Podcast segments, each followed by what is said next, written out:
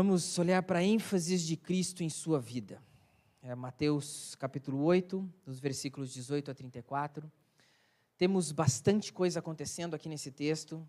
Eu resolvi caminhar nesses, se você observar, são três blocos, e nós olharemos para esses três blocos hoje, porque um tem a ver com o outro, um você observa que é continuação do outro, você, eles estão muito ligados entre si. E ao olhar para esse texto, vem algumas perguntas que muitos dizem que Cristo é o Senhor da minha vida, eu sigo Cristo, nossa, eu vou na igreja, eu faço isso, eu faço aquilo. Mas e se isso não acontece, que verdadeiramente Cristo é o Senhor daquela pessoa? Pois ela não está vivendo isso na prática. Há também aqueles que dizem que confiam em Cristo, mas o primeiro desespero, a primeira problema que vem, a pessoa sai do chão, ela vive um mundo que fala: Nossa, eu não acredito que isso está acontecendo comigo. Então, abra a palavra de Deus, porque ela diz que nos últimos dias teremos problemas, teremos dificuldades e precisamos nos apegar mais a Cristo. Outros dizem ainda que desejam aprender e estar mais com Cristo, mas não leem a Bíblia, não têm tempo de oração, não têm compromisso com a igreja, não buscam um tempo com o Senhor. Isso tem sido realidade para muitas pessoas e você vai observar ênfase em três palavras importantes que eu acabo tirando de cada porção desse texto. E eu espero que você não durma. Cada vez que a gente for ler a palavra de Deus, serão esses três blocos. Nós não leremos agora, mas leremos ele aos poucos. Você dá uma acordada, tá? Para você não dormir. Mas nós vamos ver o quanto você tem sido submisso a Cristo, o quanto você tem confiado em Cristo, o quanto você tem desejado Cristo. Muitos dizem, não, eu sou submisso, eu confio, eu desejo, mas é ênfase na sua vida isso? Muitos não têm essa ênfase como prática, como, como vida. E esses três blocos a gente tem Jesus pondo à prova aqueles que desejam seguir Jesus, você vai observar. Você vê Jesus acalmando uma tempestade, onde, se você procurar na internet, um dos sermões mais citados de Hernandes Dias Lopes, por exemplo, é sobre tempestades da vida, e ele cita várias formas, e se você vê, ele pregou esse sermão muitas vezes, de várias formas, essa mesma proposta. E também a gente vai ver Jesus cura dois endemoniados de Gadarenos. É, é, são ênfases que nós olharemos esses três blocos, praticando, é, colocando em prática aquilo que a gente tem para aprender da palavra de Deus. Então, a primeira o primeiro bloco que a gente tem de Mateus 8, capítulos de 18 a 22, essa é a primeira parte. Este episódio também é exposto em Mateus, tanto em Mateus quanto em Lucas, ele é visto nesses dois evangelhos. E se você for um bom observador, você vai ver que Mateus coloca esse episódio ali no momento de Cafarnaum, nesse contexto, diante de curas. E se você for olhar para Lucas, você vai ver que é depois de uma experiência da transfiguração. Se você olhar, Lucas menciona três personagens, mas Mateus só cita dois. Isso são observações que você, ao ler uma, um texto e olhando contrapondo com o outro, Mateus diz que um deles é escriba, já Lucas não fala nada, que é um homem e nada informa quanto a isso. Mateus menciona, então, dois personagens que mostram certo interesse em seguir Jesus, mas eles não tinham uma definição clara sobre essa prioridade. Ah, eu vou seguir, não, eles mostram interesse. E interesse a gente vê um monte. Ah, tem um monte de pessoas interessadas em, olha, acho que eu vou na igreja, acho que lá é bom, é que tem isso. Apenas interesse. Mas você vai ver que eles verdadeiramente não seguiam. Então, vamos ficar em pé, vamos ler de 18 a 22. Assim você não dorme, porque eu sei que minha voz é mais calma, eu falo mais, e você dorme e fala, já foi. Então vamos ler 18 em diante, vamos ler só o primeiro bloco. Diz assim: Quando Jesus viu a multidão ao seu redor, deu ordens para que atravessassem para o outro lado do mar. Então, um mestre da lei aproximou-se e disse: Mestre, eu te seguirei por onde quer que fores. Jesus respondeu: As raposas têm suas tocas e as aves do céu têm seus ninhos, mas o filho do homem não tem, por onde, não tem onde repousar a cabeça. Outro discípulo lhe disse: Senhor, deixa-me ir primeiro sepultar meu pai. Mas Jesus lhe disse: Siga-me e deixe que os mortos sepultem os seus próprios mortos. Podem sentar-se, obrigado. Você já acordou um pouco. Então, logo no versículo 18, quando Jesus viu a multidão ao seu redor. Então, ele, se você se recordar, ele fez algumas curas, pediu para que fossem avisar e não dissesse a ninguém, mas muita gente estava atrás de Jesus. Viu a multidão ao seu redor. Então, as pessoas buscavam estar com Jesus. Mas por quê? Jesus não queria notoriedade, ele não queria ser visto pelas pessoas, não queria que a popularidade dele aumentasse, ele fosse citado aqui e ali, não era essa a proposta. E nem mesmo que as pessoas se impressionassem em dizer, nossa, esse é o Filho de Deus, é Jesus. Não é essa a proposta. Jesus está mostrando o motivo que ele veio, por que Deus fez isso, por que ele estava ali, ele veio trazer a salvação, há uma proposta. E essa margem, bom, ele estava ali próximo de um barco, você se contextualiza, então ele está próximo ali, indo para um barco, bom, ele está indo para a parte oriental ali do lago, ele está próximo de subir o barco. Se você olhar no versículo 23, você vai ver que entrando ele no barco, porque até então ele não entrou, ele está próximo, olha, eles estão indo, ele viu toda essa multidão atrás dele, no versículo 18, mas no 23 nos diz, nos diz que ele entrou no barco. Mas aqui até então ele está com os discípulos ali, falando com eles. E a primeira proposta que eu chamo a sua atenção, que é, são palavras que eu falei que, que espero que você saia daqui com pelo menos três palavras, lembrando-se dela. E se questionando se verdadeiramente você é, a primeira delas, submisso. Submissão a Cristo. Muitas pessoas dizem, não, eu vou te seguir, como esses dois homens citados em Mateus e três em Lucas. Eles diz, disseram, não, a gente vai, a gente quer, e Jesus responde algumas coisas, nós veremos isso. Primeiro fato, a gente vê uma motivação errada deles. No versículo de 19, ele diz: Então o mestre da lei aproximou-se e disse: Mestre, eu te seguirei por onde quer que fores. Bom, a gente tem ali um mestre, um escriba, alguém que realmente conhecia a lei, alguém que era consultado sobre as, as orientações da palavra de Deus, alguém que conhecia as línguas originais, era uma pessoa inteligente, era um intérprete era um professor, era alguém visto muito bem pela sociedade. Muitos deles ajudavam em questões difíceis a serem resolvidas na igreja, e eles muitos, muitos deles eram convidados para fazer parte do sinédrio, onde tinham lá os sacerdotes, os anciãos do povo que resolviam tudo o que aconteceria na igreja, tudo o que aconteceria entre o povo. Então, aqui a gente tem uma pessoa muito importante dizendo: Mestre, eu te seguirei por onde quer que fores. Por isso, então, nós, nós identificamos uma motivação errada. Qual a motivação dele? Qual a sua motivação em dizer, não, eu sou submisso a Cristo? Qual é a motivação? Ele diz com entusiasmo: Mestre, eu te seguirei por onde quer que fores. Você e eu vemos pessoas assim nos nossos dias. Não, eu vou na igreja, eu vou participar, eu vou fazer parte disso, eu vou me envolver nisso, eu vou fazer aquilo não é só uma vez que eu estou vindo visitar, eu não sou mais visitante, eu sou um convidado para convidado a ficar, a fazer parte da igreja. Não sou mais visitante, eu já faço parte da igreja, tenho vindo à igreja, já estou há um bom tempo com a igreja. Bom, as coisas estão mudando então. Então apenas você diz por onde eu te seguir, eu te seguirei por onde quer que fores, está se tornando então uma submissão a Cristo, porque ele dá orientações quanto à nossa proposta de igreja de seguirmos juntos, de estarmos juntos, de reforçarmos os laços de amizade. O que você diria para alguém que diz: Não, eu vou seguir a Jesus Cristo? O que eu preciso fazer? O que eu preciso fazer para seguir Jesus Cristo? Veja o que Jesus responde. No versículo 20: As raposas têm suas tocas, os animais têm ali um lugar para ir, as aves do céu têm seus ninhos, mas o filho do homem não tem onde repousar a cabeça. Bom, vocês virão atrás de mim? Vocês têm certeza que me seguirão? Jesus ele está ilustrando que esses animais tinham, mas Jesus não tinha nada. Jesus deixa claro que não tem um lugar que possa chamar de casa. Não, aqui é minha casa, olha, tem um lá. Não, não, não tenho. Eu tenho uma casa celestial e a gente aprende isso olhando para toda a palavra de Deus. Eu vou seguir esse Jesus que ele vai me mostrar que o mais precioso é estar com o Pai. É essa proposta. Você tem certeza que vai seguir Jesus Cristo?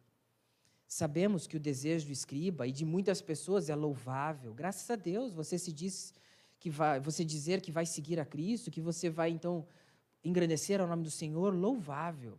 Mas isso é uma submissão a Cristo? Isso tem acontecido? E quais os motivos de você alimentar e dizer que seguirá a Cristo?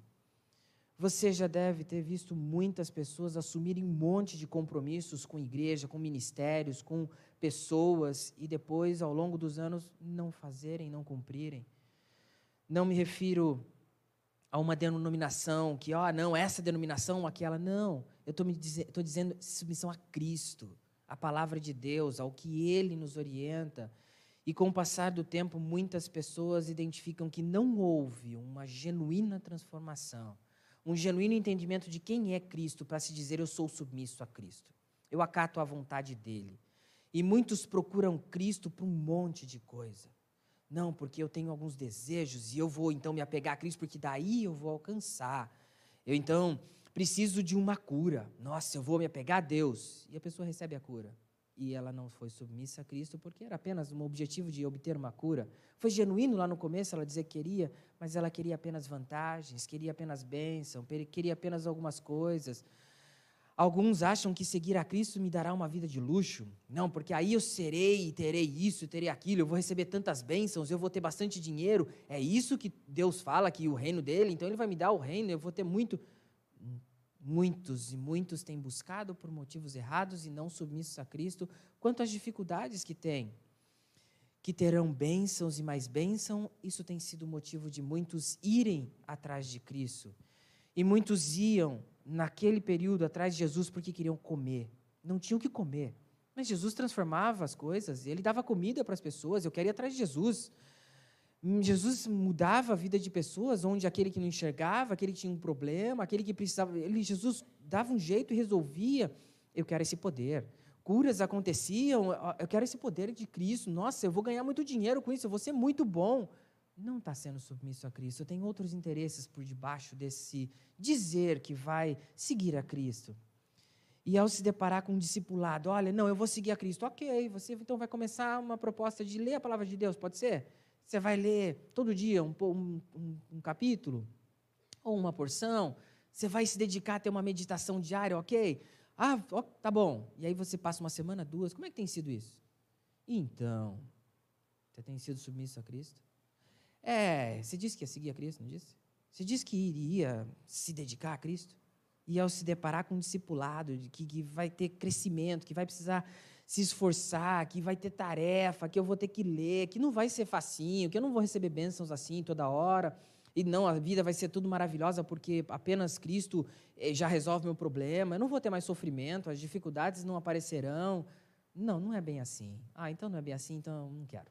Eu não serei submisso a Cristo. E aí as pessoas somem, elas desaparecem. E elas simplesmente foram convidados por uma vez é, visitantes e vieram e foram embora. Ou se tornaram membros da igreja e, nossa, passou pelo batismo e depois do batismo sumiu. Muitos assim. Ah, não, ele foi membro da igreja durante 10 anos. E, e daí? E de, cadê? Não, ele, submissão a Cristo, escapou por algum lugar. É, hum, muitos têm tido esse, esse, esse testemunho. A expressão filho do homem, como consta no texto, ela aparece em Mateus pela primeira vez nesse momento. E Jesus expressa esse título a proposta de messiânico. Bom, Messias, alguém muito importante, alguém aguardado. E nos evangelhos isso acontece cerca de 80 vezes essa palavra, e só em Mateus acontece 30, pouco mais de 30 vezes, 33 vezes. Ele então teve uma motivação errada ele era uma pessoa boa, uma pessoa trabalhadora, mas a motivação dele em seguir a Cristo não era correta desse escriba. Vemos também a outra proposta, uma prioridade errada. O versículo 21, outro discípulo lhe disse. Então você pensa, ah, esse vai ser melhor. Dei, Senhor, deixa-me ir primeiro sepultar meu pai. Mas Jesus lhe disse: siga-me e deixe que os mortos sepultem os seus próprios mortos. O primeiro homem foi rápido, o segundo homem ele é mais devagar. Olha, eu não vou já, vamos lá, com calma. É, bom, Senhor, deixa-me primeiro sepultar meus pais. Bom, eu tenho umas heranças, eu sou primogênito, eu tenho alguns benefícios. Deixa primeiro eu resolver esses problemas, depois a gente resolve isso. A atitude dele é essa. Não é algo louvável cuidar dos pais? Não é algo bom cuidar dos pais? Sim, mas o interesse dele, a motivação dele não estava correta em dizer que ele realmente daria prioridade para Cristo. Não era prioridade Cristo. Ele não estava sendo submisso. Ele estava interessado, bom, enquanto meus pais estiverem vivos, eu não tenho direito à herança, eu não posso seguir minha vida seguindo a Cristo, eu não tenho nada, vou depender do que? Fé? É, fé, eu vou confiar. Não, mas eu então vou esperar a herança dos meus pais, meu pai morrendo, enterrando, daí eu vou, volto, a gente volta a conversar. Prioridade errada. Prioridade é Cristo, então eu vou abraçar isso e vou seguir é, entre o certo e o errado. Bom, esse é o certo, mas o errado ainda eu tenho uns, uns benefícios. Não, eu não, eu vou abrir mão. Eu vou seguir a Cristo e Ele vai abençoar. Mas muitos não agem assim. Preferem mais dar prioridade a coisas erradas. A ideia de cuidar dos nossos familiares, louvável. Mas ainda assim, eu preciso honrar ao Senhor. Muitos dizem, sou novo, ainda preciso entender muitas coisas, eu preciso ainda avaliar certo se eu vou realmente caminhar com esta igreja, com aquela, se eu verdadeiramente vou aceitar Cristo. Precisa ter pressa? Não, não precisa. Não, vou. É, ok. São motivações, são prioridades. É desejo.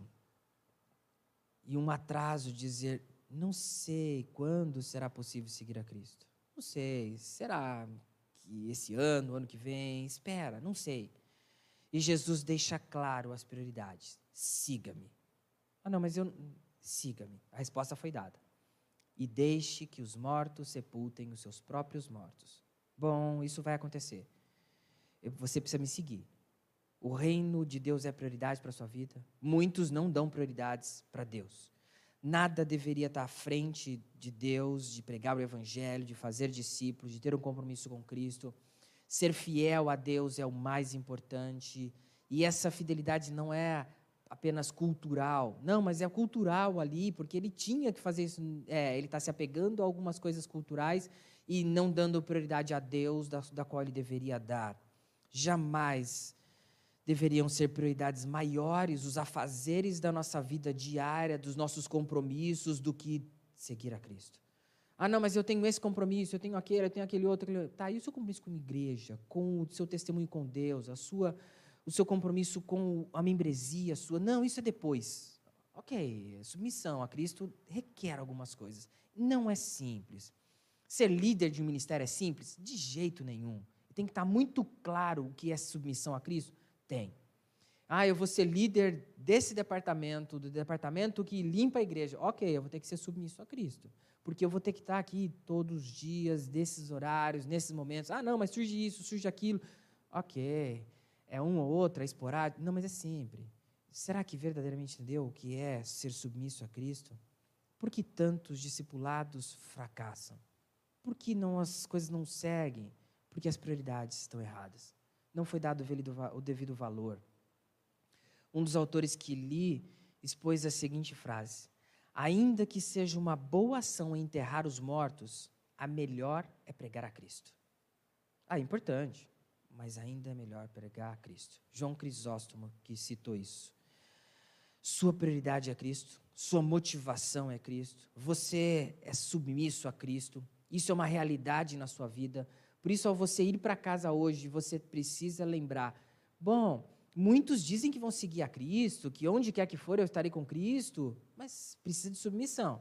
Você é submisso a Cristo, você um dia passou pelo batismo, ou você pretende passar pelo batismo, você talvez esteja participando da classe de novos membros, ou talvez esteja pensando em me procurar ou procurar alguém, porque você assumiu um compromisso de caminhar com Cristo, estar com Cristo, depender de Cristo, aceitar Cristo como Salvador, reconhecer o sacrifício que Ele fez na cruz, saber que você é pecador, que você se arrepende dos seus pecados e sabe que Jesus Cristo, ao morrer numa cruz, Ele morreu por mim me dando esse acesso a Deus que eu não tenho, por mais bem que eu faça, por melhor que eu seja, eu não consigo estar com Deus, a não ser pelo que Jesus Cristo fez por mim.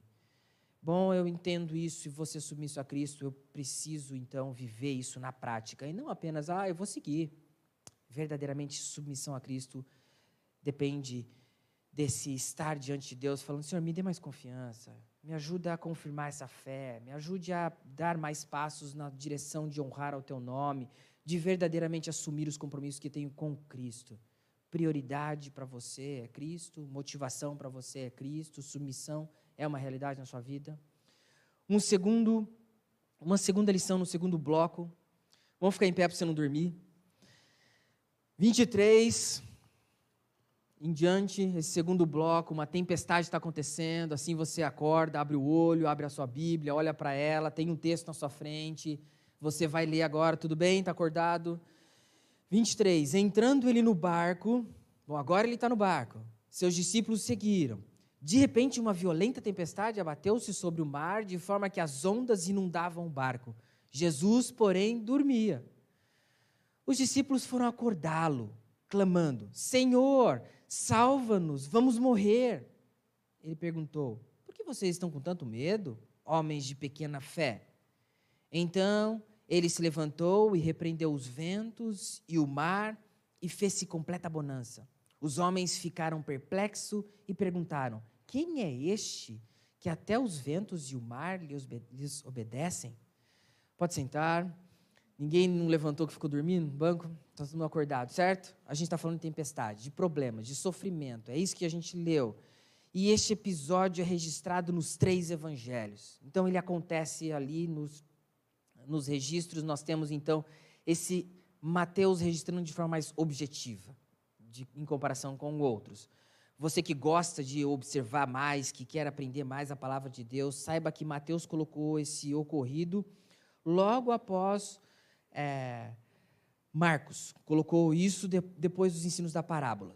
Agora, Mateus e Lucas já desvinculam de qualquer aspecto a gente, que a gente coloca como contexto é, histórico que está acontecendo, não dá para a gente prever isso, mas é, Mateus é, sabia e a gente aprende as três as lições são as mesmas nas três propostas dos três evangelhos, não há dificuldade. A gente deve saber que Deus acalmou tempestades por dois momentos no Mar da Galileia. O primeiro a gente tem esse, que é chamado de Lago de Genezaré, o Mar de Tiberíades, que se você que gosta de pescar, esse é um lago de água doce, ele tem 21 quilômetros por 14. Você então gosta de saber que tem muita água. Sabemos aqui que os discípulos eles vivenciaram uma tempestade estavam diante de problemas, estavam sofrendo, estavam em dificuldades. E você também tem problemas. Eu tenho dificuldades, eu tenho problemas. Todos nós temos e precisamos lidar com isso e as mais variadas dificuldades. Observe que, mesmo Jesus tendo entrado no barco com seus discípulos, e você se pergunta, mesmo Jesus estando comigo, eu ainda terei problemas? Sim, terei. E ele estava no barco com eles, estava com eles, a presença do próprio Deus entre eles, e vem uma tempestade que está tirando eles, deixando eles malucos. É isso mesmo. Então você dizer, não, com Jesus eu não terei problema. Mentira. Você terá dificuldades, teremos problemas, teremos tempestades, teremos sofrimentos. Veja, Jesus entrou primeiro no barco. Entrando ele no barco, seus discípulos o seguiram. Então, ó, foram atrás dele. Em Lucas e Marcos, a gente nota que Jesus deu uma ordem a eles para que passassem para outra margem. Então, ó, façam isso. Eles, Jesus, eles tinham uma ordem, então. Muitos se apegam a essa frase geralmente para responder quanto à fé. Se Jesus disse isso, se Jesus registrou isso, se está claro isso, por que eu tenho tantas dúvidas na minha vida cristã? É verdade e é válido e a gente tem que se apegar às instruções da palavra de Deus. Porque se Jesus disse que determinadas coisas acontecerão, acontecerá. Eu não tenho dúvida. Então Jesus nunca disse que, olha, vocês não terão problemas, vocês não terão aflições, vocês não terão dificuldades. Ele prometeu que estará conosco todos os dias até a consumação dos séculos. Ele prometeu. Vai acontecer. Um fato aqui que a gente tem a humanidade de Jesus. Muitos perguntam: será que Jesus era humano? Sim, ele nasceu, ele teve sono, ele deitou ali para descansar, ele estava cansado, ele dormiu, apagou, mas estava tendo uma tempestade. Ok, ele continua confiando em Deus. E você está vivendo uma tempestade, talvez na sua vida, que você fale: nossa, como é que eu me livro disso? Como é que eu saio disso? Mas terá um momento que você terá que dormir e você terá que descansar, porque Deus ele continua no controle de tudo por mais difícil o problema que você esteja vivendo, você precisa descansar. Sabe aquele momento que você fala assim, desliga a chave geral, apaga tudo, vamos dormir. É, precisamos disso muitas vezes. Isso precisa acontecer. Jesus descansou e é uma bela expressão de permanecer sereno. de permanecer dependendo. Quando você e eu deitamos, nós nos entregamos. Senhor, se o Senhor permitir, eu vou acordar amanhã. Se o Senhor não permitir, eu não acordarei. Então você fala: vou fechar os olhos e vou dormir. Ok. Talvez você acorde no céu, que será maravilhoso. Mas se você acordar e falar: Senhor, obrigado por mais um dia, e eu vou te honrar com tudo que eu tiver que fazer, trabalhando, meus relacionamentos, minha família, eu vou honrar. Quantas pessoas não se perguntam se Deus não está dormindo? Será que Deus está dormindo na hora que eu estou passando pelo. Pode ser. E você acha que Deus dorme? A gente sabe que Deus é espírito. E então a gente fala: bom, aqui ele está na humanidade. Deus ele diz que está presente comigo e é espírito. E ele não está dormindo. Eu durmo, eu preciso disso. Mas ele não. Teologicamente, eu não, não tenho base para falar assim, não, Deus, Deus dormiu. Não, ele é perfeito. Ele não precisa do descanso que o nosso corpo precisa. E foi criado dessa forma. Somos semelhantes, mas ele é espírito. E de forma para entender a humanidade, a dependência de Deus, como ele suportou pecados, como ele suportou dificuldades, ele viveu sem pecado e sempre perfeito. Nós conseguiremos viver com a ajuda dele a seguirmos em frente, honrando e glorificando o nome de Deus? Conseguimos, dependendo dele. Entenda que por mais esforços que eu possa fazer, eu preciso depender de Deus. Eu preciso descansar, eu preciso saber que Ele está à frente. Veja que o versículo 25, os discípulos foram acordá-lo. Ele estava dormindo, clamando. Bom, ele está chamando forte. Senhor, salva-nos, vamos morrer. E Mateus registra então em tom de exclamação. E Marcos coloca um tom de censura. Você não está preocupado com a gente? Que, que fato é esse? Pelos registros, a gente fica mais assustado ainda com a atitude deles do que com a tempestade que estavam vivendo. É, a tempestade é o problema ou o problema são eles, porque eles estão com Jesus e estão agindo dessa forma? Quem que é o problema? Vamos atacar as pessoas e eles começam a atacar Jesus. Mas é o problema é a tempestade, mas Jesus é, Jesus é, é, é, a pessoa, é Deus ali, perfeito com eles, e eles estavam preocupados. Assim tem acontecido na vida de muitas pessoas, têm a presença de Deus, mas não se colocam em, em, no Senhor em reverência a Ele. Note que eu chamo a sua atenção. Pode passar o primeiro, próximo slide. Que é a sua confiança. Essa é a palavra-chave que eu gostaria de chamar a sua atenção aqui. Note que eles agiram com reverência, Senhor, reconhecendo quem é Jesus Cristo. E eles fazem uma súplica inteligente. Todos nós temos essa, essa condição. Salva-nos, eu preciso de ajuda. E você vê que eu preciso suplicar, é uma realidade humana, nos colocaremos diante. E é um argumento que você fala assim: olha, é, é louvável, é necessário, é alguma coisa irresistível, olha, eu preciso, eu vou morrer. O senhor não vai me salvar? Então, louvável, saudável, bom, eles colocaram e a gente não sabe qual é o limite de cada um aqui. Tem gente que precisa apanhar mais, tem gente que precisa apanhar menos, tem gente que nem apanha já fala, Senhor, o Senhor está no controle. Eu, eu aceito, eu, eu sigo Cristo e eu sei que o Senhor tem melhor plano, eu sei que o Senhor é perfeito. Tem gente que nem chega a sofrer muito porque ele descansa sempre em Deus, ele está sempre confiando no Senhor. E por que pessoas que mulheres, homens, famílias, estão sempre tudo bem, por que essa dependência tanto e descansam sempre no Senhor? E por que aquela família nunca tem tantos problemas quanto aquela outra que está sempre turbulento, sempre, nossa, um pega para cá, um pega para. Por que essas diferenças? Por causa dessa dependência de Deus? Por causa dessa confiança em Deus? Não sei o limite de cada um. Cada pessoa é diferente. Nós precisamos nos ajudar. Sim, a palavra de Deus nos orienta em muitas coisas para nos ajudarmos. Mas alguns eles sempre têm que chegar um pouco mais longe. Eu coloquei Salmo 50, 15. E clame a mim no dia da angústia, eu o livrarei. Bom, então teremos angústia? Teremos famílias com mais angústia, mais Teremos. É uma realidade. E eu o livrarei e você me honrará. Bom, isso tudo glorifica a Deus? Sim. Mesmo sofrendo, vou glorificar a Deus? Sim. Como que Jó glorifica a Deus? Como que José glorifica a Deus? Como que a gente poderia dizer, não, se ele não fosse preso, não aconteceria isso, se ele não fosse vendido pelos irmãos, não aconteceria. Por que, que Deus permitiu?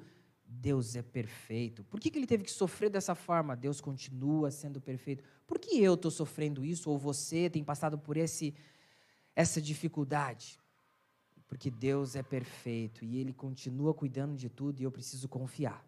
Eu vou continuar confiando, mesmo passando por essa tempestade. Eu vou continuar confiando. E muitas pessoas, como eu disse no primeiro, não, tem, não são submissos e dizem, não, eu vou seguir o Jesus Cristo onde quer que for, mas não agem em submissão na prática. Muitos dizem, não, eu confio em Cristo. Eu confio que Ele está cuidando, eu confio que Ele está, mas não vivem isso. Versículo 26, ele perguntou: Por que vocês estão com tanto medo? Pavor, homens de pequena fé. E quantas pessoas não têm um monte de pavor, um monte de medos? Então ele se levantou e repreendeu os ventos e o mar e fez-se completa bonança. Jesus poderia ter acalmado a tempestade antes, certo? Se você olhar para os outros evangelhos que essa tempestade é citado, você vai observar que isso aconteceu. Mas aqui em Mateus, ele primeiro fala com eles. Ele primeiro se dirige a eles. Os discípulos, então, olham para esse momento e, e, e, Jesus fala com eles em vez de acalmar a tempestade antes. Então, por que vocês estão assim? Pô, mas eu estou passando para a tempestade e ainda vem perguntar por quê? É. Jesus, por que, que eu estou. Você vai continuar nessa tempestade, talvez, e você vai, vai crescer com essa tempestade, ok. Quanto tempo vai durar, não sei. É, eu confio. Eu continuo confiando. Qual é o problema que você tem vivido, da qual você pode se colocar nessa situação e dizer: Deus, eu ainda continuarei confiando no Senhor. Poxa, mas que problema que eu estou colocando diante de Sim, Ele, todos nós temos dificuldades e problemas e precisamos colocar diante do Senhor. A perda da percepção de quem é Cristo e de que Ele está no controle faz com que as pessoas se desesperem. E fiquem, não, não sei o que fazer é, perdeu a noção de quem confiar, perdeu. E muitos têm agido assim. Alguns demonstram incredulidade ali na prática. Você fala, nossa, mas por que essa pessoa está agindo dessa forma? Por que ela está expressando tanta incredulidade, tanta falta de confiança em Deus? Mas ela, não, pastor, eu estou na igreja há tantos anos e isso não, é impossível acontecer. Okay. Não entendeu que passaremos, mesmo com Cristo, passaremos e teremos problemas. Entenda que sempre que a fé é pequena, os medos vão ser maiores ainda, vão ser mais extrapolados ainda fora do normal. E você vai falar assim: nossa, que dificuldade. Serão. Spurgeon diz: se estamos certos de que temos alguma fé, devemos estar errados em ter qualquer medo. Se estamos certos de que temos alguma fé, devemos estar errados em ter qualquer medo. A tempestade, então, vivida por eles não foi para destruir. O problema que você tem vivido como sofrimento não é para te destruir, para acabar com a sua vida. João 10, 10, ele vai dizer que ele não veio para destruir, mas Satanás veio para matar e destruir, roubar e arrebentar com a sua vida, é verdade. Mas Deus não veio para isso, Cristo não veio para isso. Talvez você sofra, mas ainda assim é para glorificar ao Senhor. Você observou que Jesus fez uma pergunta a eles. E Jesus muitas vezes pergunta para você. E eles não responderam a pergunta, mas eles ficaram admirados. E às vezes Deus perguntou algumas coisas para você e você passou batido e não respondeu, mas você apenas ficou admirado. E Deus não quer a sua apenas admiração. Não, Deus é perfeito, maravilhoso jargões. Glória a Deus por isso. Não, Deus vai resolver. Deus está Deus tá à frente de tudo. Ok, Deus não quer esse só perplexo. Nossa, Deus é maravilhoso. Não. Ele quer confiança na prática, na vida, com o pé no chão. Fala, eu aceitei Cristo. Eu entendi o sacrifício que ele fez na cruz por mim. Eu entendi o que é viver e sabendo que eu sofrerei que eu terei dificuldades com a esposa, com o marido, que eu terei problemas com os filhos, que os pais serão complicados, que o casamento não é algo simples, que o trabalho será difícil e eu tenho que trabalhar e todos os dias eu vou acordar cedo e muitas vezes vai faltar a hora de sono, a gente vai estar um pouco mais tenso. Eu sei que tudo isso existe, mas como eu tenho vivido, ainda confiando em Deus, ainda confiante no Senhor. Jesus não veio para ser apenas admirado, mas para salvar a cada um de nós. Mas muitos apenas têm admirado. Você tem confiado diante das tempestades e sofrimentos da sua vida, e poderíamos tirar um monte de aplicações daqui, quem é a pessoa que você confia. No seu cônjuge, que é maravilhoso, nos seus filhos, no seu dinheiro, na sua. Não, é Cristo. O terceiro bloco para você não dormir, tá de Mateus, de 28 a 34. Vamos ficar em pé para você acordar.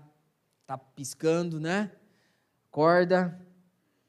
Jesus cura dois endemoniados aqui, gadarenos, e falou em demônio, essas coisas eu é, é muito sério. Certa vez, num concílio, um pastor falou: não acredito, não acredito em demônio. Ok. Aí falaram: então vamos reprovar ele. Não, não, não. Pode aprovar. Ele vai descobrir no primeiro mês. Deixa ele pastorear. É uma realidade isso. Não é algo que, ah, não. Então, se você observar sempre, eu vou muito. Porque é algo, é um assunto um tanto quanto assustador. 28 diz assim: Quando ele chegou ao outro lado, bom, desceu do barco, a região dos Gadarenos, foram ao seu encontro dois endemoniados que viam dos sepulcros. Eles eram tão violentos que ninguém podia passar por aquele caminho. Então eles gritaram: Que queres conosco, filho de Deus? Vieste aqui para nos atormentar antes do devido tempo? A certa distância deles estava pastando uma grande manada de porcos. Os demônios imploravam a Jesus: se nos expulsa, manda-nos entrar naquela manada de porcos. Ele lhes disse: Vão. Eles saíram e entraram nos porcos, e toda a manada atirou-se precipício abaixo, em direção ao mar, e morreu afogada. Os que cuidavam dos porcos fugiram, foram à cidade e contaram tudo, inclusive o que acontecera aos endemoniados toda a cidade saiu ao encontro de Jesus. E quando o viram, suplicaram-lhe que saísse do território deles. Amém. Pode sentar-se. Temos aqui nos três evangelhos também, Marcos de 5 de 1, Marcos 5 de 1 a 20, Lucas de 8 de 26 a 39, e não há nenhuma contradição nesse texto. Existe apenas algumas ênfases diferentes nesses textos, mas todos nos colocam uma proposta importante que é o desejar a Cristo. Eu quero que você saia daqui perguntando: você tem desejado a Cristo depois de perguntar sobre sua submissão, sobre sua confiança e sobre o seu desejo a Cristo? Aqui a gente chegou então do outro lado, Jesus acaba de sair de uma tempestade no mar e se depara com dois endemoniados. E quando você acha, não, agora passou, passei, acabei de passar por uma dificuldade um tanto quanto difícil. Agora, eles vieram na direção de Jesus. E ninguém podia passar por lá, se você observou o texto. Ninguém passava. Por quê? Porque é problema. E muitas, gente, muitas pessoas já me procuraram, falaram: olha, eu tenho uma possessão demoníaca com isso, com aquilo. Tá, onde você tem caminhado? Passa por lá. E muitas pessoas têm passado por lá. Por caminhos onde não deveriam ir. Eles vêm. Você é só passar por lá eles virão.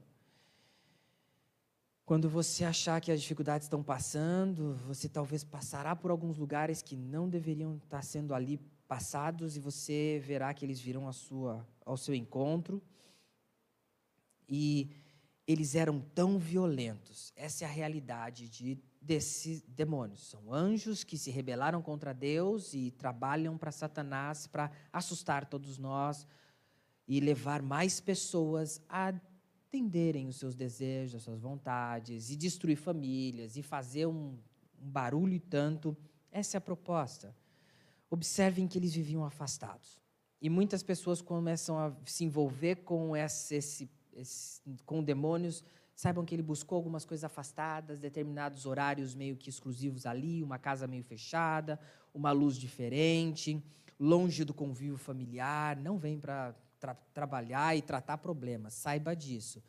Vivem sempre ameaçando, ah, aquela pessoa fez mal para você, aquele outro também, toma cuidado com aquele, mas hum, não, você tem que tomar cuidado com isso, com aquilo. E você vê a violência ali, de repente se manifesta numa pessoa a gritos, a gente assusta. É uma realidade nesse mundo espiritual que muitas pessoas vão para receber isso, para receber aquilo, para ter mas há um ódio e sempre traz transtorno à sociedade. Muitas pessoas têm procurado isso. Muitas pessoas têm caminhado próximos de anjos dos quais não. eu vou ver o passe disso, o passe daquilo, e nossa, está entrando numa errada que. Tá bom, ok. Só o caminhar lá perto já terá problema. E, muitas, e eu já tive pessoas me procurando para aconselhamento bíblico, para orientações, falar, olha, estou com um problema com isso, com aquilo. Conte para mim a sua vida e saiba que houve envolvimento. A pessoa foi atrás.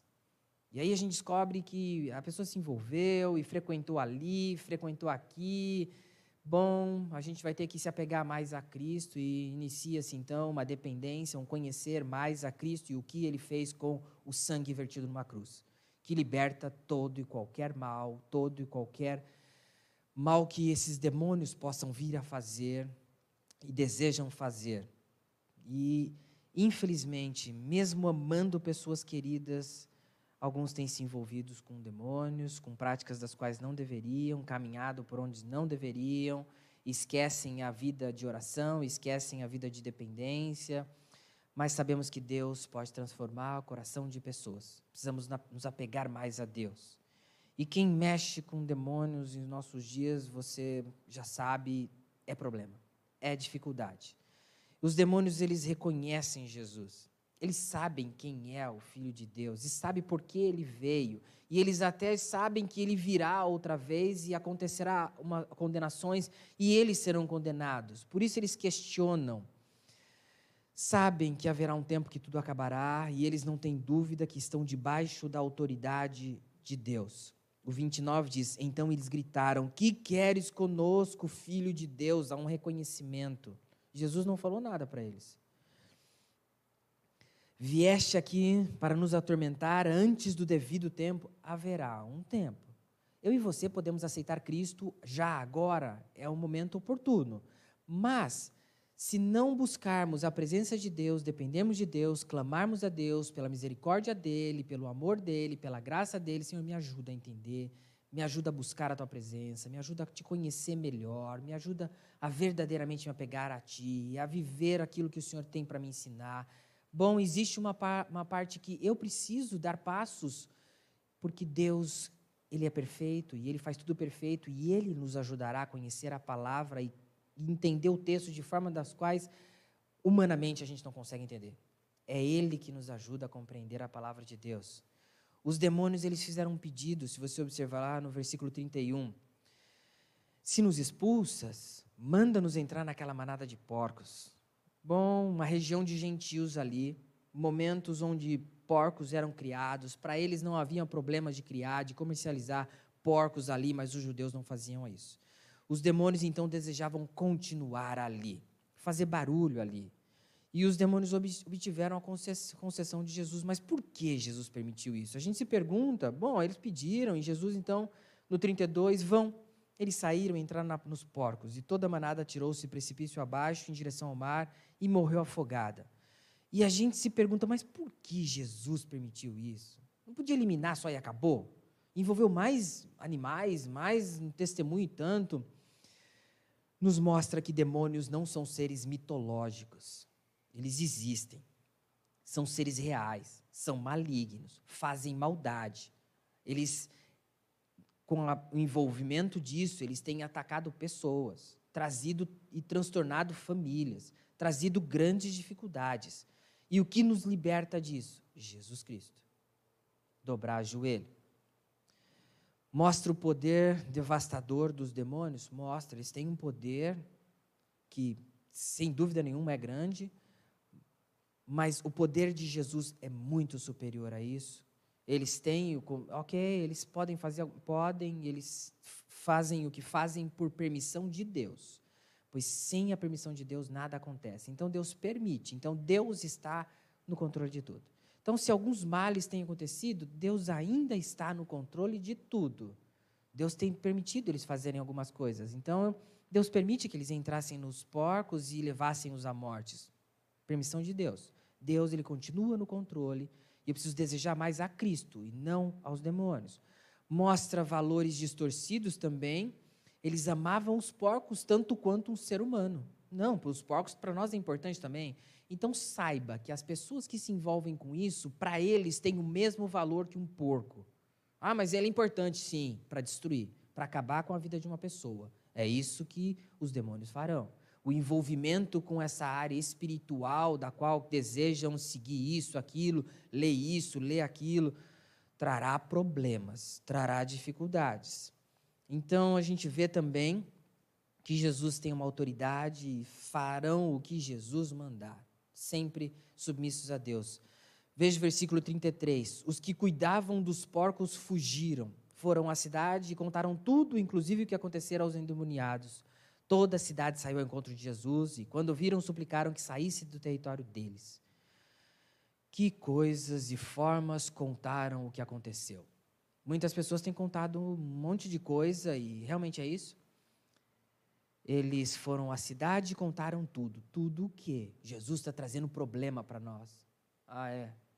E muitas pessoas, ah, não, aquele lá, Jesus é, não, aquela igreja, aquele ali. Será que está realmente de acordo com a palavra de Deus? Está seguindo o que a orientação bíblica diz? Ou estão contando o que, quer, o que querem, do jeito que querem, da forma que querem?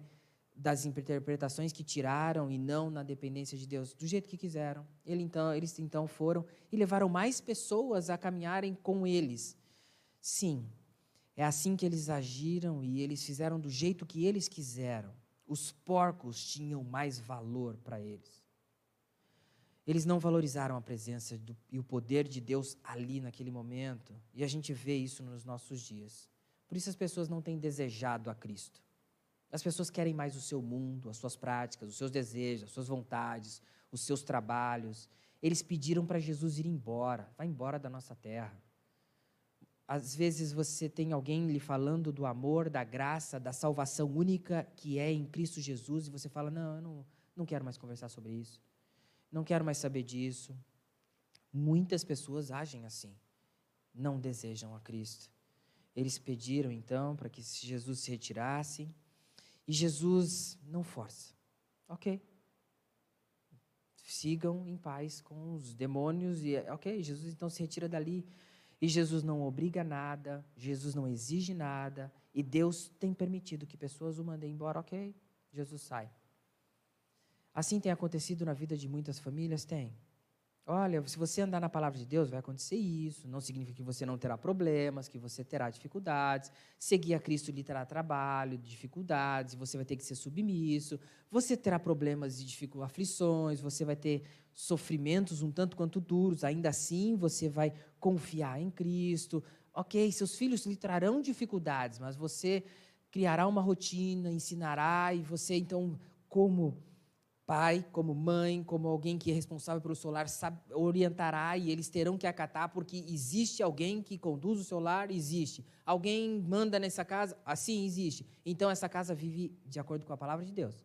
E nós fazemos parte de uma igreja, nós caminhamos como igreja, e o dia que você, meu filho, minha filha, não quiser, você seguirá o seu caminho, mas aqui nós vivemos e servimos a Cristo. É, é essa expressão que um pai vai lutar por sua família para viver os padrões bíblicos, sendo submisso a Cristo, confiando em Deus e falando: nossa, eu vou ter que falar para minha filha que a partir de agora ela precisa tomar uma decisão de estar conosco ou não estar conosco. Como assim? É, você vai ter, você vai ter que conversar. Isso é um processo, é um tempo mas isso deveria ter acontecido pequenininho e crescendo. Ok, Deus permitiu eu conhecer isso agora. Eu preciso me posicionar em ser submisso a Cristo. Mas se eu obedecer a palavra, instruir minha filha, meu filho, de acordo com as orientações bíblicas, tratar minha esposa assim, viver assim, trabalhar assim, vai dar tudo certo mesmo? Seja submisso a Cristo.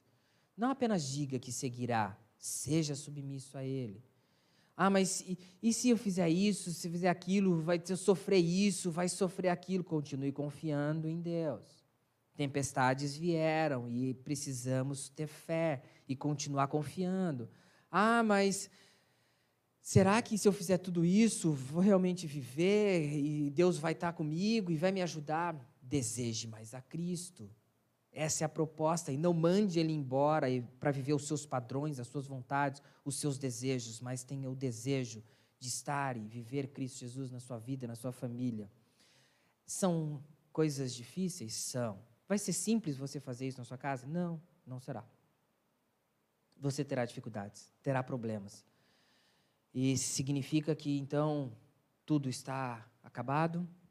Não. Cristo está cuidando de nós, de mim e de você. Mas Ele diz que eu preciso ser submisso a Ele. Preciso confiar e preciso desejá-lo e fazer disso uma prática na minha vida. Três ênfases para você sair daqui lembrando de pelo menos três palavras, onde você viu uma história de alguém que, de dois homens que se aproxima de Jesus querendo seguir, de uma tempestade que acontece, Jesus então acalma e chama atenção quanto à fé deles, e depois a gente tem um demoniado que fala Jesus vai embora e não desejaram seguir a Cristo. Ok. Se pelo menos você sair com, olha, uma frase eu consigo ver três passagens, três blocos bíblicos que fazem parte de Mateus 8 na minha cabeça e eles farão parte da minha vida no sentido de ser submisso, de confiar e desejar Cristo Jesus. É uma realidade isso na sua vida? Todos os seus problemas acabaram? Não. E aí a gente fala assim, nossa, ele acabou de sair de uma tempestade, veio endemoniado, agora vai vir bonança só. Não, teremos aflições, teremos problemas. Ainda assim, confiaremos. Seguiremos com Cristo. Baixe sua cabeça, não sei os problemas que você tem vivido, mas coloque diante de Deus e peça para que Ele te ajude. Você, pai, você, mãe, no seu trabalho, nas suas decisões, Coloque diante, diante de Deus os seus problemas. Pai, obrigado pela tua palavra. Obrigado pela vida de cada irmão, cada irmã. Olhamos para tantos assuntos, tem tanta coisa no texto bíblico, Pai. Mas ainda assim, o Senhor tem nos ajudado a, na nossa falha, nas nossas falhas, nos nossos erros a identificar o quão submisso precisamos ser a Ti. Nos ajude, Pai. Nos ajude a verdadeiramente depender de Ti.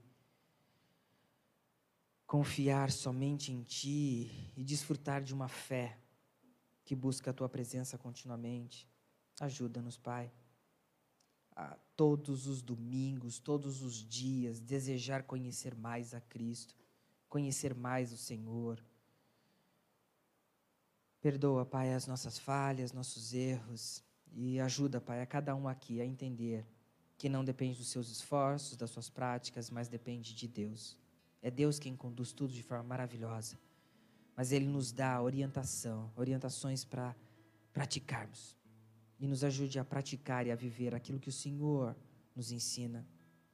Nós conseguiremos, nós podemos mas dependemos de Ti.